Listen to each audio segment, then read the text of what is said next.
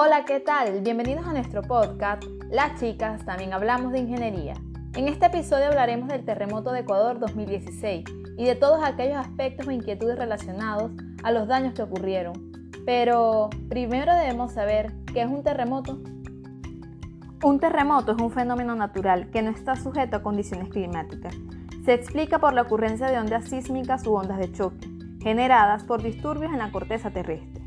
Los terremotos son impredecibles y saber el momento y qué magnitud tendrá es imposible, lo que hace catastrófico si la zona donde ocurre no tiene una infraestructura apta.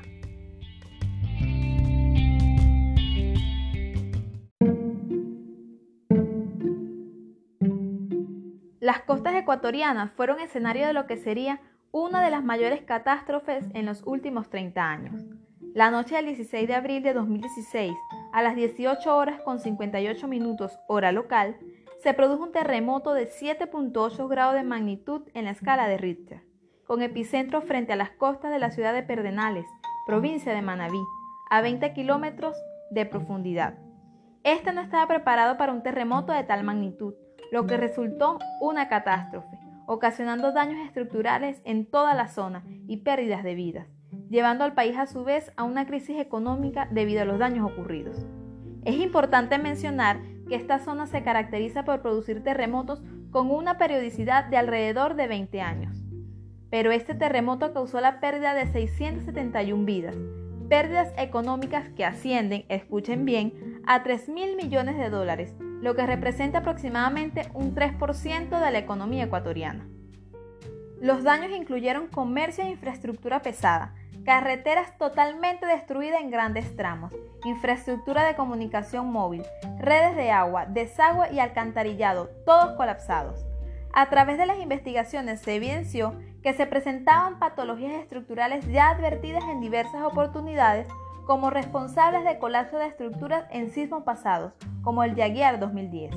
Esto también derivado de que fueron construidos con normas antiguas que en su momento estaban acordes con las normas establecidas, pero que al pasar de los años fueron volviéndose obsoletas y no se adaptaban a la realidad. Por lo que a pesar de la constante actualización de la normativa, es muy común que se generen daños severos o colapso de muchas estructuras durante terremotos, como consecuencia directa de la falla de un solo elemento o serie de elementos con ductilidad o resistencia insuficiente. Entonces, ya conocidas las generalidades de este sismo, es momento de conocer un poco más de lo que nos interesa realmente, las grandes fallas que ocurrieron en las edificaciones y así ahondar un poco más en este tema.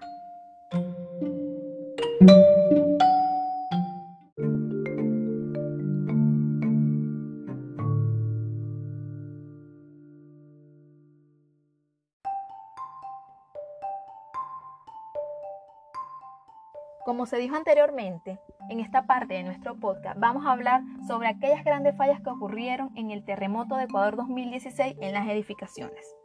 Vamos a comenzar con el fenómeno de columna corta. Consiste más que nada en que esta está diseñada con una longitud, pero ya construida trabajará como más corta, por lo cual tendrá mayor rigidez relativa que la que fue diseñada. Podrá demandar mayores fuerzas, pero sin poder responder satisfactoriamente por no haber sido diseñada para esas demandas. Es producida por la mampostería que se construye integrada a la columna, la cual se crea generalmente por una disposición inapropiada de las paredes o por consideraciones erróneas tomadas durante el cálculo estructural. Este tipo de columnas presenta primero falla frágil por cortante antes que falla dúctil por flexocompresión. Para que las estructuras no colapsen durante un terremoto, estas deben ser capaces de absorber y disipar la energía entrante mediante elementos estructurales que tengan ductilidad. El mal comportamiento de las columnas cortas se debe al hecho de que, en un terremoto, las columnas de diferentes alturas libres tendrán la misma demanda de desplazamiento lateral, pero al ser la columna más corta, más rígida que la columna más larga, estas atraen mucha más fuerza horizontal. Otra de las patologías fue la de la columna débil viga fuerte, que consiste en que si la viga es más fuerte que la columna, fallará primero el elemento vertical, es decir, la columna, y con ello se pone en peligro la seguridad estructural. Prácticamente el piso considerado desaparece, trayendo consigo grandes pérdidas humanas y materiales. En una buena parte de estructuras diseñadas hace más de 40 años, se construía de esta manera, y los edificios de la zona cero de Puerto Viejo no fueron la excepción. Varias de las edificaciones colapsaron tras el desastre natural. Entre las más importantes está el edificio de la mutualista Pichincha ubicada en Puerto Viejo. Dicho edificio fue demolido por implosión el 17 de agosto del 2016. En una visita efectuada por los autores a los edificios antes de la demolición, se encontró que en el nivel 5 existía una falta de confinamiento. Los estribos de la edificación no proporcionaron la confinación adecuada para soportar los esfuerzos cortantes. Cabe mencionar que fue diseñado con normativas anteriores. La separación entre estribos era de 15 centímetros aproximadamente, lo cual indica que hubo escasez de estribos en la zona de confinamiento que puede absorber los esfuerzos sometidos a causa del sismo. Es por ello que los estribos simplemente se abrieron y no prestaron un confinamiento apropiado en este nivel, considerando además que la normativa indica que en la zona de traslape deben ubicarse estribos a menor distancia y al tener esa dimensión de base y altura con varias varillas longitudinales, se precisaba de más núcleo de estribos de confinamiento. Muchas edificaciones también fallaron por falta de confinamiento en la unión viga-columna, dado que fueron construidas con normas antiguas, donde la separación de estribos se especificaba a una distancia de mayor que la usada actualmente para confinamiento, pero que para la época estaban bien construidas. Otro punto que es muy importante mencionar es que las investigaciones también arrojaron que muchas de las edificaciones que sufrieron daños fueron las afectadas por falla llamado piso blando. Esta se origina si la rigidez de un determinado piso K es menor que el 70% de la rigidez del piso inmediatamente inferior o superior, ocasionando el desplome de niveles en las edificaciones o en el peor de los casos de la edificación completa. Desde el punto de vista de las normativas, el piso blando se presenta cuando hay un cambio brusco de rigidez de pisos consecutivos, ya sea por la diferencia de altura entre pisos, la interrupción de elementos estructurales verticales o por la interacción de la estructura principal con elementos no estructurales que tienen una rigidez lateral importante.